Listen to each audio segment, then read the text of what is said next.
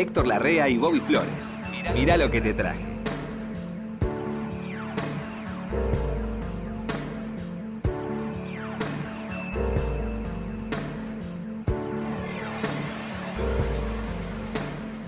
Ay, Héctor. ¿Cómo, ¿Cómo, le le va, Flores? Estrecho su mano y con este, con esta estrechez va mi cariño y mi respeto, Etito. Muchas gracias, amigo, Así estrechos es. humanos. ¿Cómo anda, Héctor? Bien, bien. Bien, fantástico. Esto de vivir entre la música. Sí. ¿Qué sería de mi vida, qué sería de la suya, Flores, si no existiera la música? Y sí, yo la verdad nunca me. No, la verdad que le voy a decir algo que. ¿Sabe quién se sorprendió un día cuando le dije esto? Chiche Helblum. ¿Lo tiene, Chiche?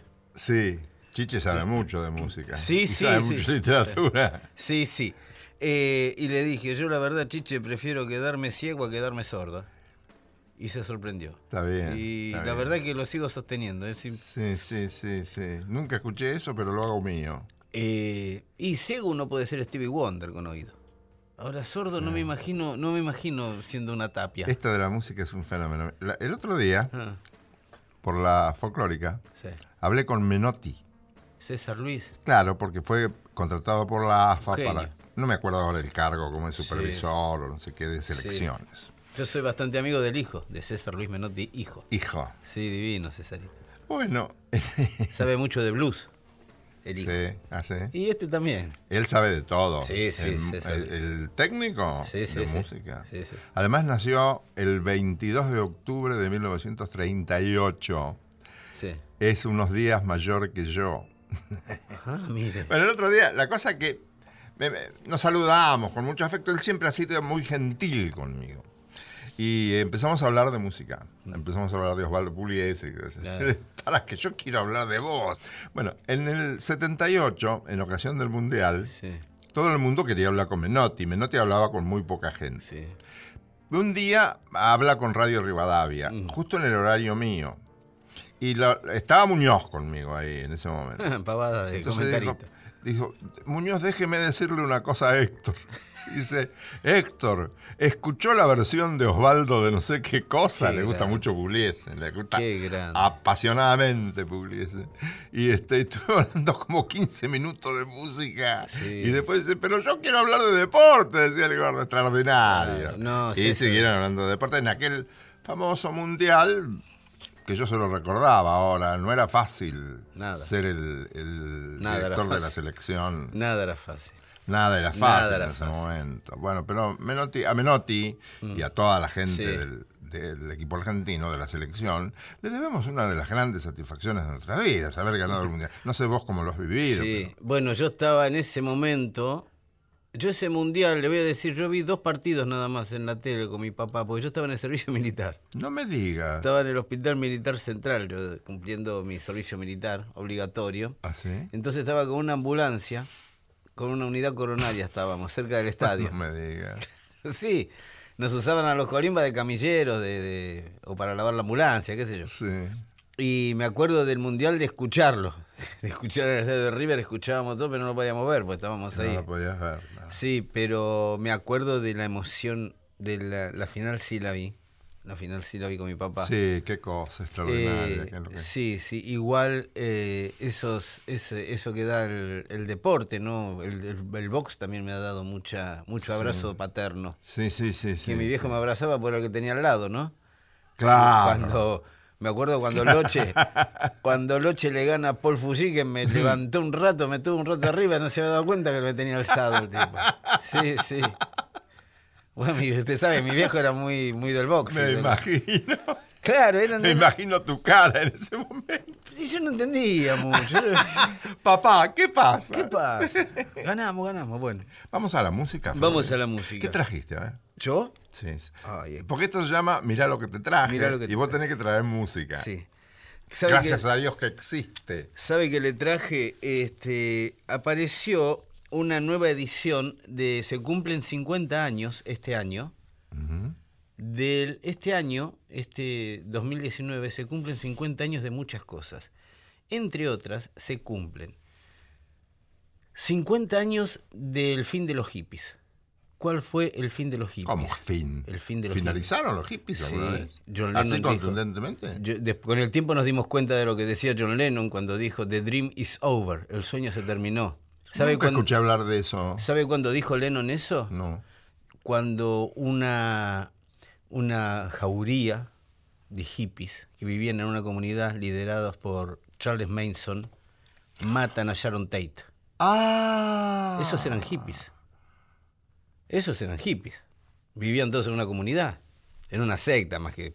Está pero- bien, pero el hipismo encerra- encerraba buenas actitudes. Sí, obvio. O proponía una vida de convivencia. Mire, le no voy a de decir. gente que salga a matar no, ya sé, pero ¿No? bueno, fue por primera vez que se dieron cuenta que había hippies que podían ser malos. Ah, sí. Bueno, son infiltrados de alguna manera. Porque Y sabe que sucedió también unos meses antes había sucedido el festival de Altamont, donde los Rolling Stones quieren emular el festival de Woodstock y hacen un festival en la costa oeste y la policía le dice no pueden hacer el festival en ese autódromo, era un autódromo, Altamont. Los Stones dicen, este, no, lo vamos a hacer ahí porque la verdad que estamos todos este, preparados para, para, para cualquier circunstancia. No, no, no se puede hacer ahí porque le dan la seguridad a un grupo de motociclistas que se llaman los Hells Angels, que eran unos dementes. Esos hacen la seguridad del show. Terminan matando a un negro, un muchacho negro, en un tumulto de, de- de show, ¿no? Algo que sucedía habitualmente. Eso sucede unas semanas antes de la muerte de Sharon Tate, a manos de este grupo de hippies. Qué crueldad esa.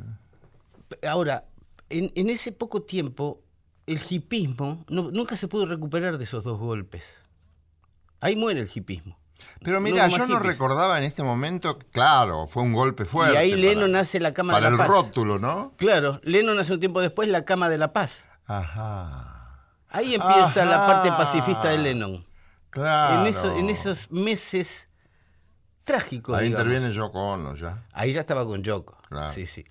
Era el tiempo que estaban grabando el álbum blanco, los Beatles. Esa obra monumental de, de, de música pop, rock, punk. Todo lo que vendría después está en ese álbum, en el álbum blanco. Quiero decir, se cumplen 50 años de Woodstock, se cumplen 50 años de la desgraciada muerte de Sharon Tate se cumplen 50 años del disco Majestades Satánicas de los Rolling Stones y se cumplen 50 años del álbum blanco de los Beatles. Ah, bueno. ¿sí? Sale una edición nueva del álbum blanco de los Beatles con 120 canciones que son, en realidad en el álbum blanco es un álbum doble, vinilo, no sé, debe tener 30 canciones. Es- para llegar a esas canciones hubo un montón de demos, 15, 15, 15, 15. creo que sí. Por Sí, cara. No, sé, eran temas cortos, básicamente. Sí, y entonces entraban 15. Sí, sí, este, cuestión que si sale todo lo que habían grabado ahora, toda la, todas las cintas que habían grabado, entonces hay temas por pedazos, hay temas sin terminar, se escuchan temas que después saldrían en otros discos. Qué interesante como colección. Sí, ¿no? es muy interesante la escucha entera del disco, porque ahí está Let It Be. En un ensayo sale Let It Be, pero no la terminan.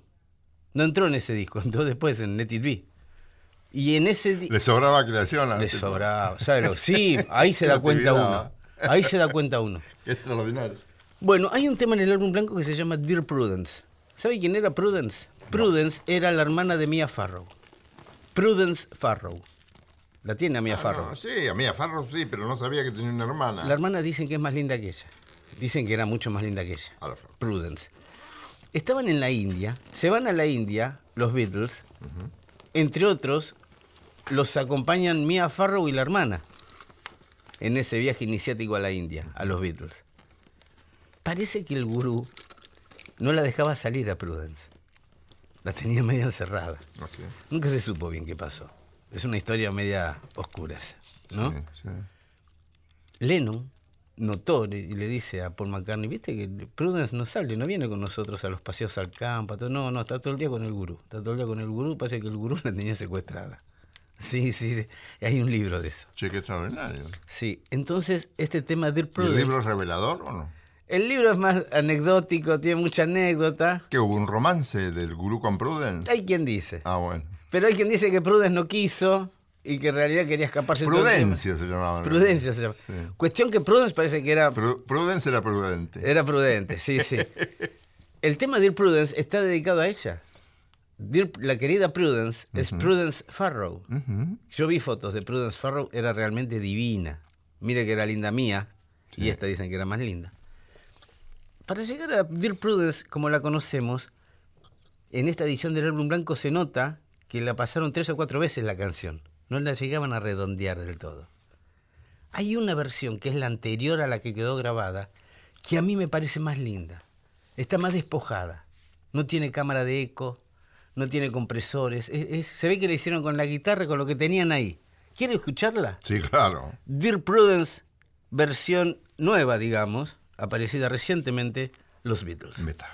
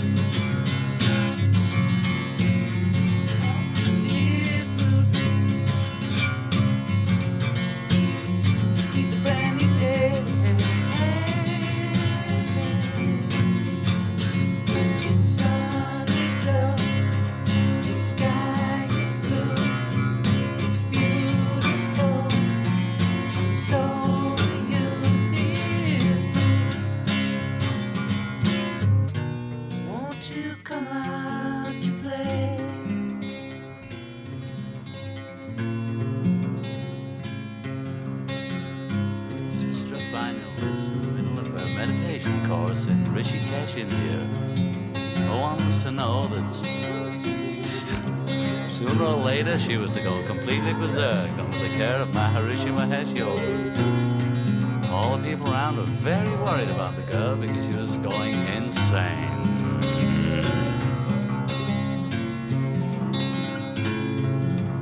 So we sang to her.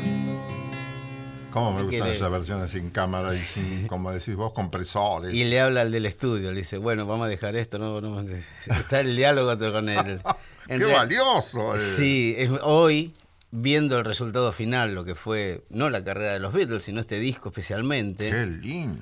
escuchando esas canciones, cómo se fueron haciendo, uno valora más el todo lo que pusieron arriba, ¿no? Después. A mí esos sonidos primitivos me gustan mucho. Sí, Esa sí. manera primitiva de grabar me gusta Sí, sí, sí. Sí, se escucha muy bien. Estaba George Martin ya en la, consola, entonces el sonido de las versiones son impecables, son como... Sí, porque después vienen mucho los compresores Sí. y la. ¿Cómo se llama? La, La cámara. cámara. La cámara. cámara. Y la cámara aleja un poco. Y claro, pasa que llena más.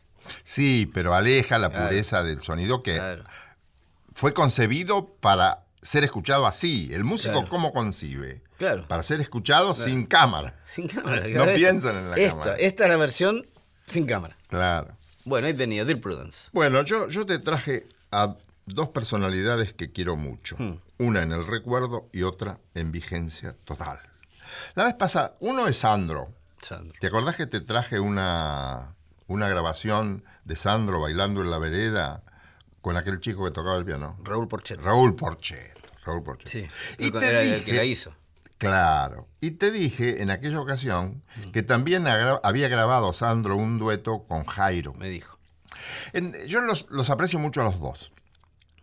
Por, la, por las características de la personalidad de cada uno. Fueron bastante contemporáneos, ¿no? Sí, claro. Se trataron y se apreciaron Claro. mucho. Y a ambos, yo lo conocía a, a- a Jairo más de chico. Jairo era un adolescente cuando vino Claro. de, de Córdoba, del Club del Eje. ¿Cómo se llamaba? Marito. Marito González. Marito González. Y, y después desaparece Marito González, no lo veo más. Aparece en París y ahí eh, se, se inventa Jairo. Sí. Ese chico que yo conocí como Marito González tenía capacidades creativas que yo desconocía. Capacidades como compositor e identidades con la personalidad de Sandro que me llamaron mucho la atención. Son, yo pensaba decir, por ejemplo, esto. Eran dos universos diferentes, pero no. Son el mismo universo, porque es, es el universo de la música el que nos une. Las personalidades tienen características diferentes con puntos de contacto. Sí. ¿Cuáles son esos puntos de contacto que yo he advertido después de haber conocido algo de la vida de Jairo y de conocido algo de la vida de Sandro? Que ambos tienen la misma atracción por el trabajo. Ah, Son trabajadores permanentes. son bichos de escenario. Y son bichos de escenario, son artistas que viven para cantar y crear música. Sí, sí, sí, sí, se nota, en Jairo se nota aún, aún cuando uno lo ve en el escenario con Baglietto mismo. Claro. Es feliz en el escenario. Son felices, eh, eh, Sí, sí. son felices. Y ambos tenían, ambos tienen un gran sentido del humor, pero el humor de ambos Sí. es diferente. Yo no lo sé verbalizar. ¿En qué es diferente el humor de Sandro al, al humor de, De Jairo. de Jairo? Son dos personas muy delicadas, te digo. Refinadas. Muy refinadas. Sí. Nunca una grosería. No, no. Ni en Jairo, ni en Sandro. Sí, sí. Em, el humor es distinto, pero es igualmente efectivo. Mm. La contracción al trabajo es común en ambos. Mm. Viven pensando en la música. Ambos tenían estudios, Sandro tenía estudios y, y Jairo tiene estudios en la casa.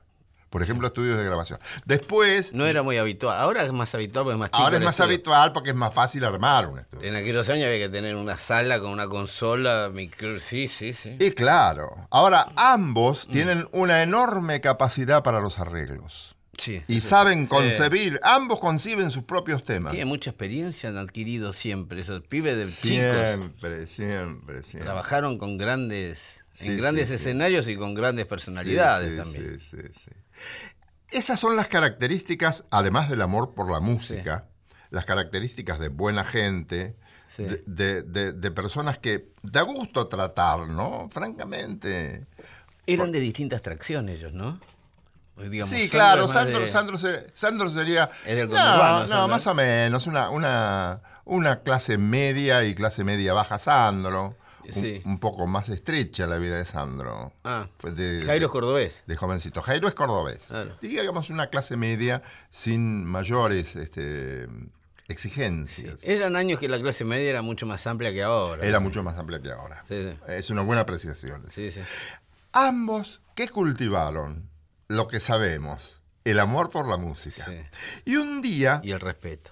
y el respeto. Y se trataban con respeto, porque esa gente se trata con respeto. ¿Vos cómo Y, tratás ah, a Jairo? con vos tratás con respeto a todo el mundo, No, pero, sí, sí. pero digo, Sí, Jairo impone su personalidad. Claro. Es- está siempre joven, Jairo. Sandro estaba siempre joven. Esa era una característica idéntica. También. Gente con, con ganas de vivir y de transferirle a la gente esa ganas de vivir. Sí, sí. Está claro lo que digo, sí, sí, y se nota eso en el escenario también. Se nota en el escenario. Los dos eran otros tipos, sí. podían tener muchos problemas abajo, pero en el escenario eran felices.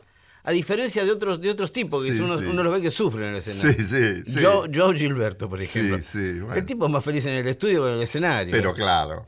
Y entonces un día ellos se trataban siempre, decían, un día vamos a hacer un tema juntos, un tema juntos, sí, un tema Ah. Sí. juntos, como no, un día. Y un día, un, un autor llamado Salzano le da una... Salzano, sí, Rosarino. Que, sí, que trabajó mucho para, para, Para Baglietto. para Baglietto también. Y entonces colaboró con Jairo en un disco que a mí me gusta muchísimo que se llama Ferroviario.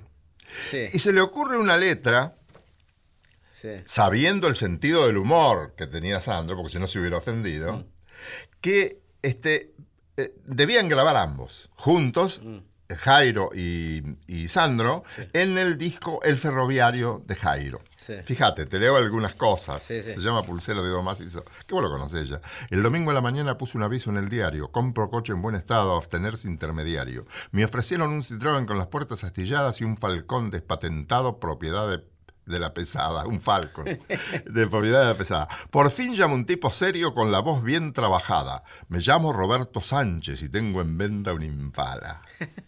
Creí que era una cargada, que alguien me estaba gozando. Si él era Roberto Sánchez, yo estaba hablando con Sandro. es muy lindo esto. Porque yo digo, esto de pulsera de oro macizo, chaleco de terciopelo y un buen par de cachetadas a los costados del pelo.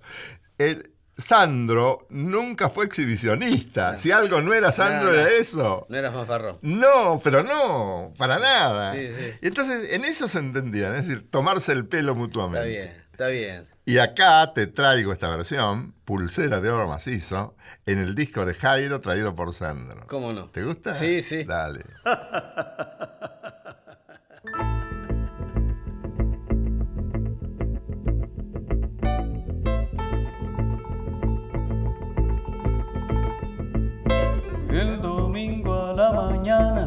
puse un aviso en el diario. Compro coche en buen estado, abstenerse intermediario. Me ofrecieron un Citroën con las puertas astilladas y un Falcón despatentado, propiedad de la pesada.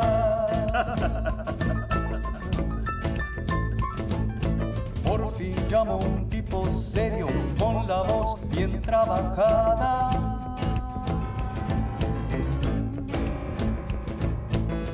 Me llamo Roberto Sánchez y tengo en venta un Impala.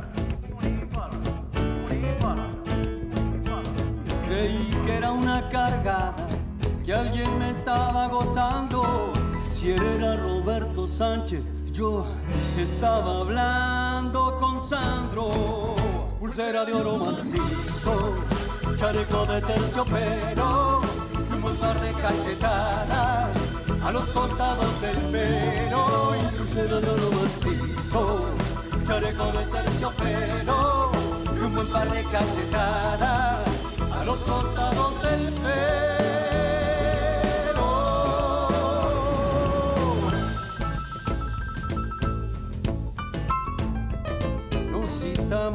Para vernos Montes y Buchardo. Yo llegué en el Impala, forrado en piel de leopardo. Techo azul y puertas rojas, ocurrencias de rockero. Y una virgen del rosario,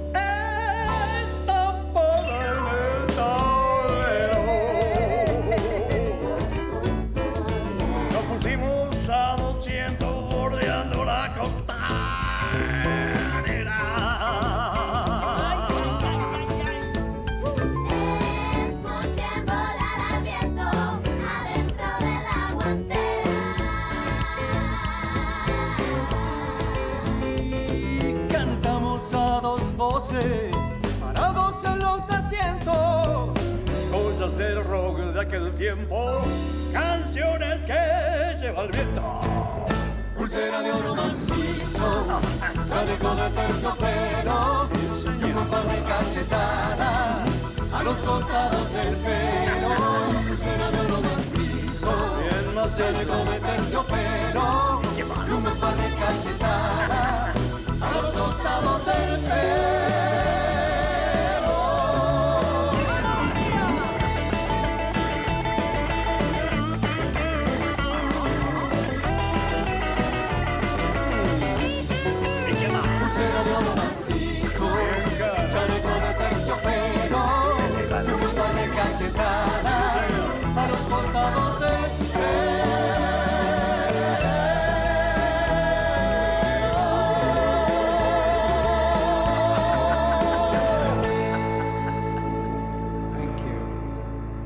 Pulsera de oro macizo. Thank you. ¿Cómo decía Soldán? Un corte, una quebrada y volvemos. ¿Cómo no?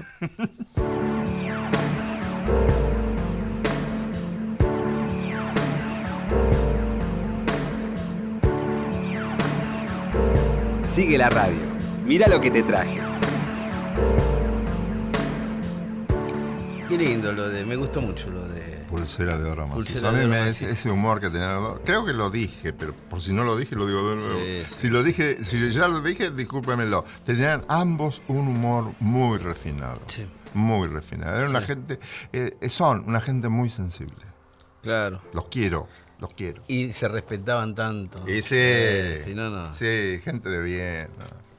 Bueno, eh, jazz. Vio que siempre andamos con el jazz, así, con Miles Davis y con Coltrane Tengo y una frustración que un día te voy a contar. Bueno. Eh, ¿Sabe qué traje? Para, ya, vio, para no discutir, estoy cansado de discutir con usted. No, no. No Un día te- hay que tener cuidado con estas discusiones, Sí. porque un día nos vamos a ir a las manos Un día nos vamos a tirar las manos y nos vamos a tirar con discos. o a los cuchillos. Nos vamos a tirar con discos de una punta a otra del estudio. Charlie Parker. Fah.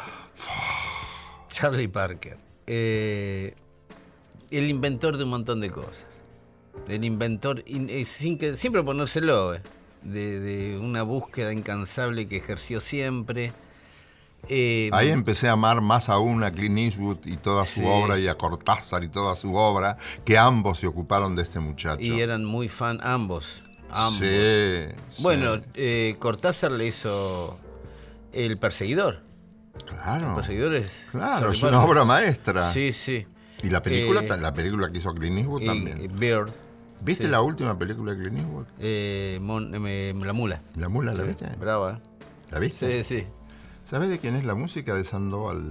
De, De Arturo Sandoval. Arturo Sandoval. la música, sí. Sí. A mí me gustó Me mucho. llama mucho. Clint Eastwood tiene, es más grande que Wood que yo juntos. Tiene más, tiene más actividad cerebral y, y física que nosotros dos juntos, ¿eh? Pero 90 tiene algo así. Noven- más de 90 tiene. Más de 90. Más de 91, 92 debe tener. Sí, sí, le festejaron unos 90 el año pasado.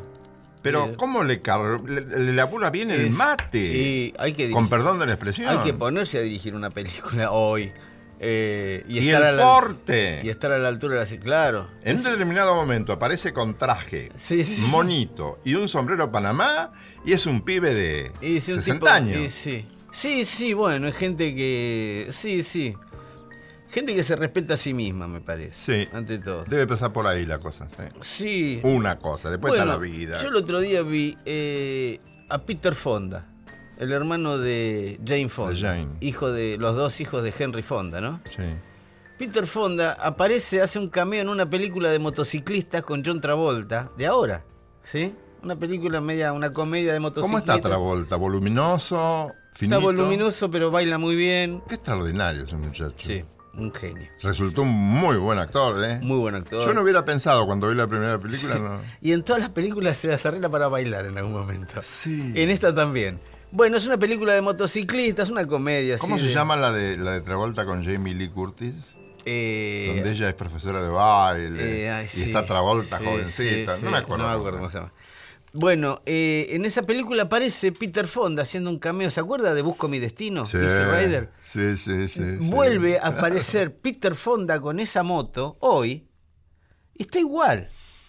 Mire que la película tiene 50 años. Otra cosa que cumple 50 años. Busco mi destino. Easy Rider. Eh, 50 años después vuelve en la misma moto y uno se da cuenta enseguida que es Peter Fonda. Además se cumplen 50 años de que yo tenía 30. Eso es impresionante. Sí, sí, sí. Y sí, se cumple 50 y yo tenía 10. bueno, eh, Charlie Parker, vamos a la música. Charlie Parker tiene infinidad. Con Charlie Parker debutaron, entre otros, Qué músico. Dizzy Gillespie y Miles Davis. ¿Debutaron? Claro. Gillespie la primera vez que tocas con, con una banda de Charlie ¿Gillespie es Parker. posterior a Charlie Parker? ¿Es más chico que, que Sí, Charlie Parker? Sí. 10 lo años por lo menos. Sí, sí. ¿10 años por lo menos? Sí, sí, sí. Eh, y Miles Davis la primera vez que toca es... Lo iba a ver a... Che, esos tres, qué reunión de genios, ¿eh? No sé si tocaron juntos los tres, ¿eh? No, bueno, iban digo. uno y otro. Sí, bueno, pero quiero decir, Charlie Parker era un tipo también que este, habilitaba a mucha gente.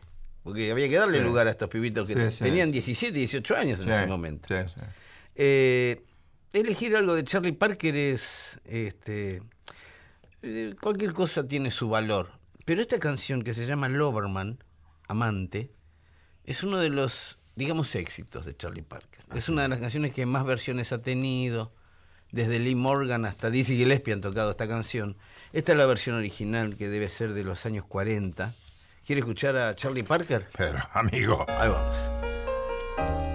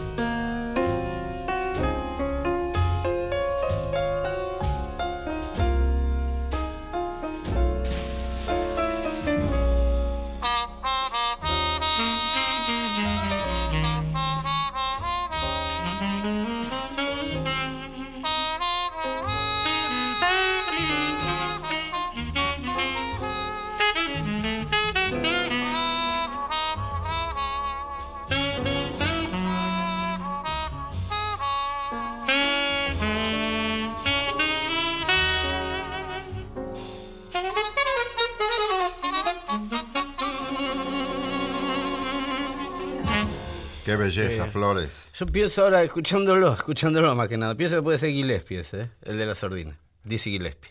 Sí. Si yo te preguntaba con gestos quién era ese de la trompeta Sí, con sordina. No, no hay mucho dato de estas grabaciones. Que hay que tocar, ¿eh? Hay que tocar con sordina. Y al lado de Charlie Parker, que se iba a cualquier momento, se disparaba a cualquier lado. Pobrecito. Yo creo, escuchándolo, lo- me puse a escuchar bastante de Charlie Parker. Eh, cuando se iba, veo que agarraba el solo y, se- y yo creo que todos se quedaban en el mismo tono porque sabían que en algún momento volvía. Claro. Se quedaban todos esperando, vamos a ver Salía y volvía de la tonalidad original. Volvía perfecto después. Era como si no hubiera pasado nada. ¿Sabía música? No, ¿Sabía anotación musical o no? sé? No, no sé, Charlie, no tengo noticia de eso, eh, no sé si sabía. Lo Sí voy- sabía mucho este, arreglar. Se arreglaba canciones para él, para... Y entonces, pero eh, no, no es ne- hay, hay gente que arregla sin conocer notación musical. Claro, sí, A otro se lo escribe. Sí, sí, alguno se lo escribe, seguro. Este, el- el- otro pone la notación en el papel. Claro, claro, para la orquesta, El que digamos. le está pero- diciendo es este, ahora una cosa así, otra así. Sí, sí. Arreglar es un oficio, Sí, no diría oficio, una tarea Sí. nada sensible, que estás dotado o no. y hay que arreglar a Charlie Parker también como...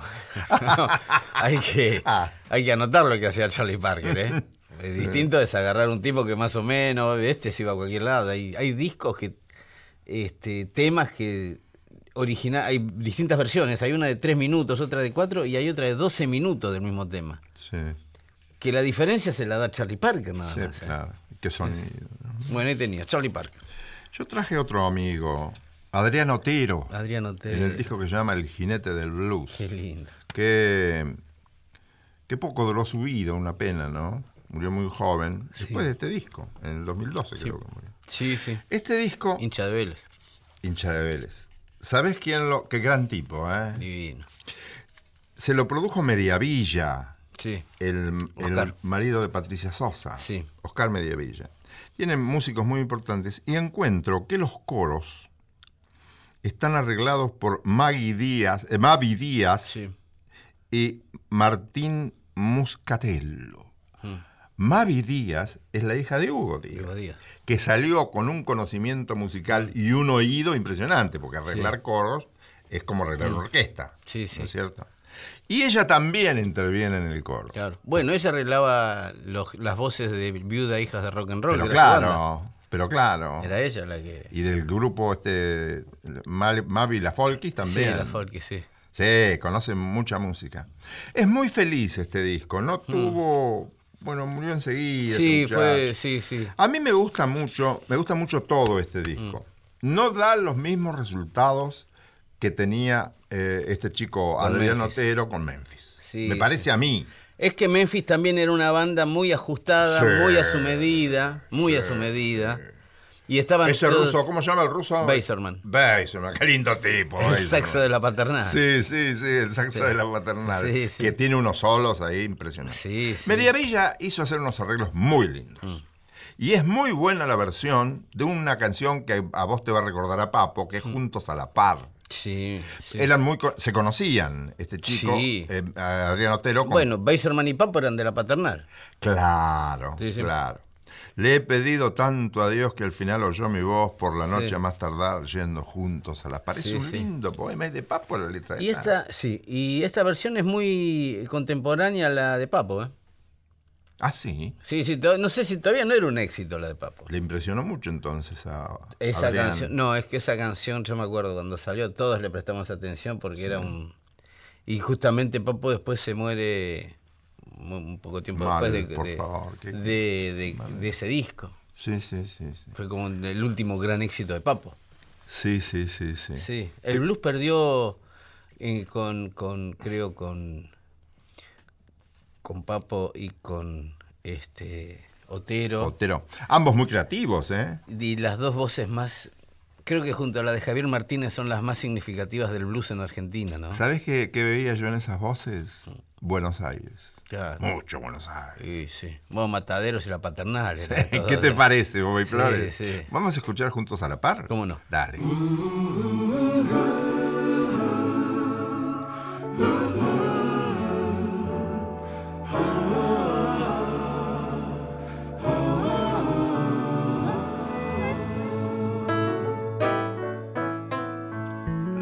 pedido tanto a Dios que al final oyó mi voz. Por la noche más tardar, yendo juntos a la par. Cartas de amor en el se secan con el sol. Lejos de la gran ciudad, esa es mi felicidad. Nada como ir juntos a la par. Nada como ir juntos a la par. Y caminos desandar. El no lo perdí, es el héroe que hay en mí. Nada como ir juntos a la paz.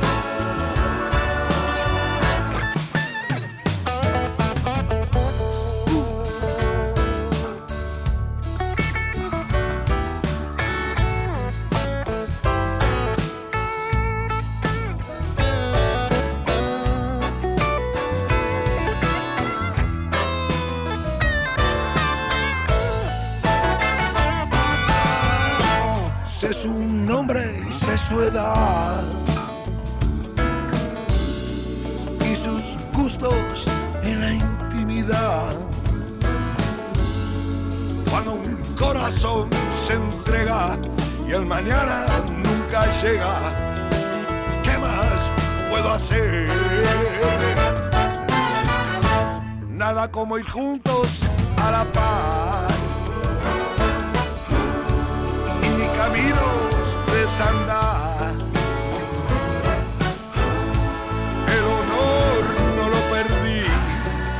es el héroe que hay en mí. Nada como ir juntos a la paz. El honor no lo perdí, es el héroe que hay en mí. Nada como ir juntos a la paz.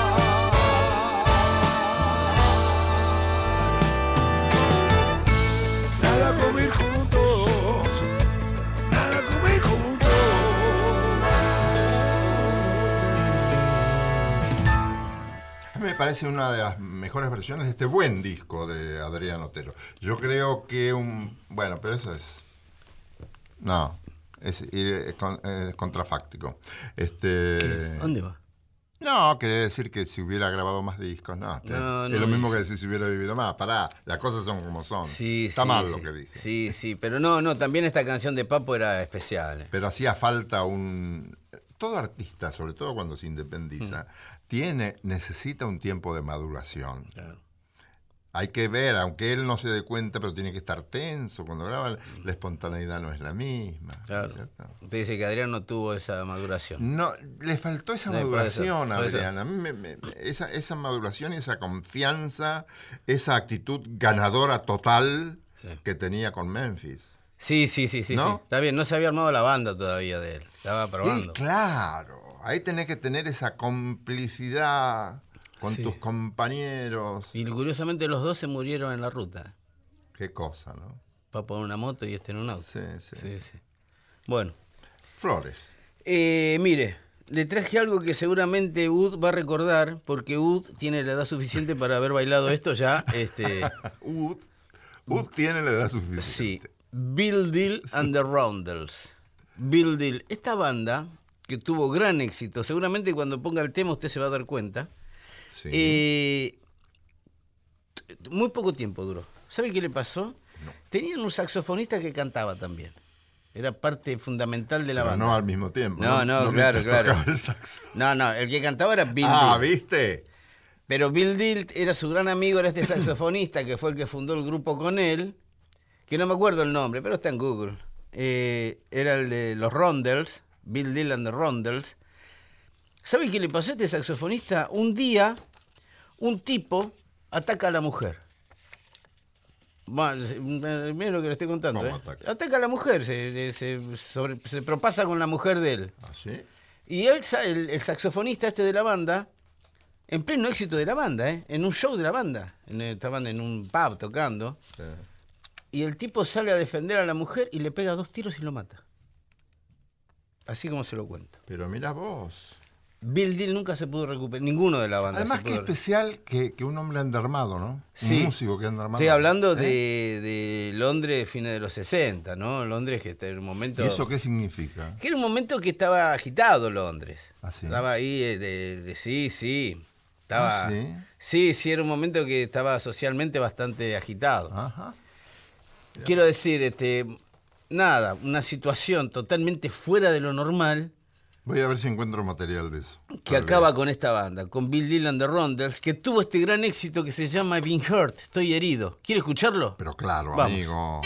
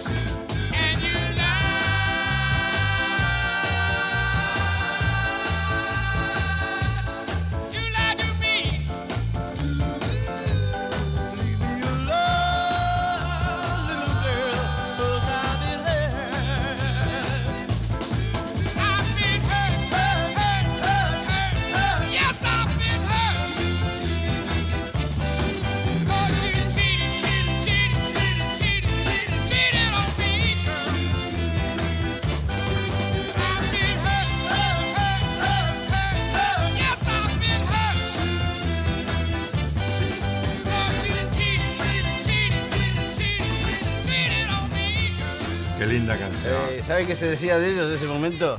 Tocaban con acordes de los Beatles y los arreglos de voces de los Beach Boys. Una mezcla. Pero qué lindas melodías. Sí. Esta melodía, qué linda. Sabían mucho. La verdad es una pena esta banda. Yo siempre sentí gran admiración por Mariano Mores. Eh, bueno. ¿quién Era no? muy lindo hablar con Mariano Mores. ¿Quién no? Sí.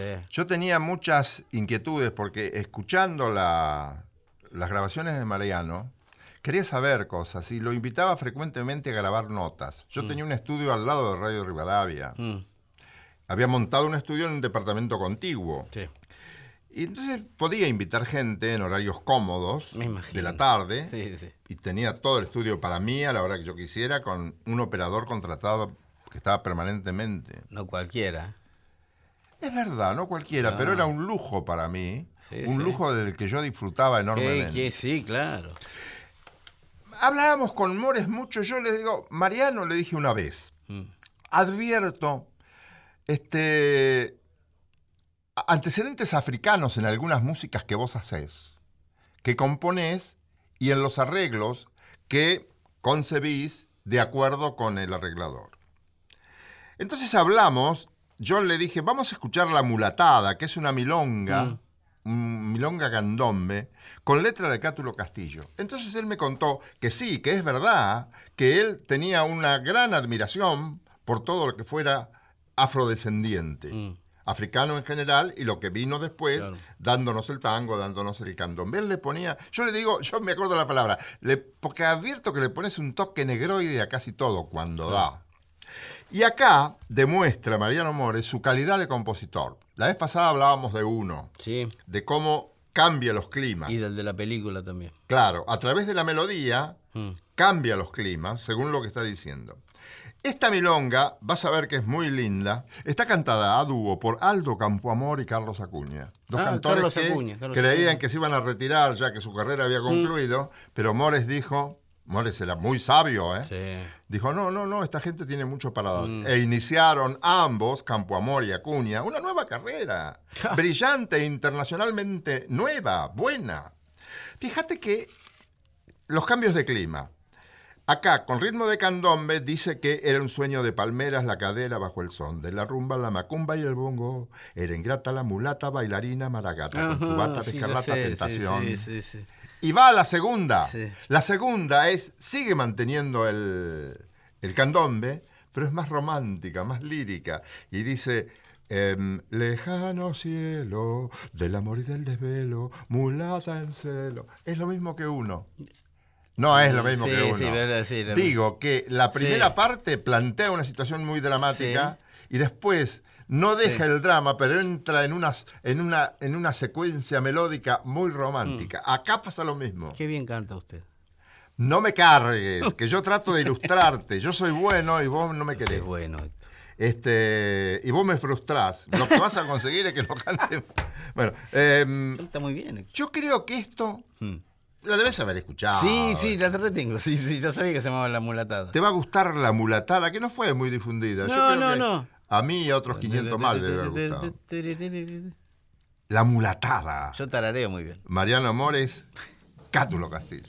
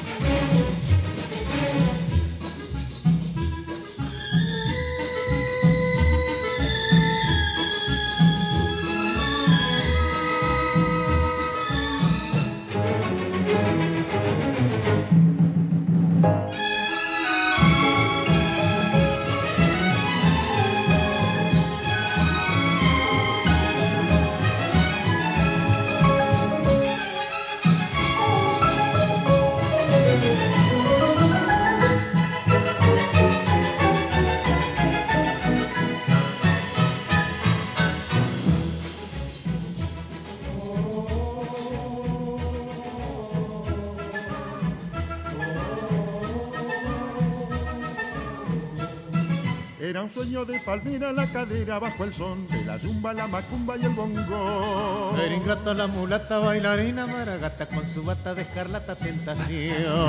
Pátame la lata, dengue merengue, que degue la merengue, pata mulata. O el misterio de sus labios que eran sabios al besar, o la luna de aceituna frente al mar. Solo sé que en la alborada la arrastró la mulatada tras la ronda alucinada del compás. Pátame la lata, dengue merengue, que degue la merengue. Pátame la lata, dengue merengue, que degue la merengue, pata mulata. Pátame la lata, dengue merengue, que degue la merengue, pa. Lejano cielo del amor y del desvelo. Mulata en celo y el canela y azafrán. Bailo embrujada y rodó en el tobogán. Con la danza sincopada que golpeó la mulatada sobre el parche de tantán. Sobre el parche de.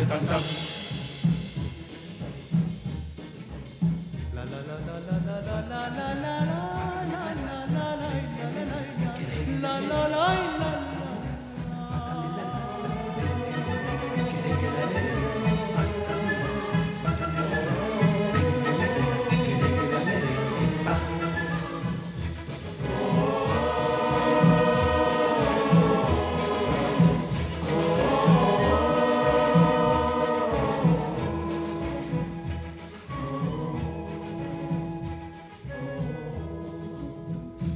sé que en la alborada la arrastró la mulatana con el golpe de compás.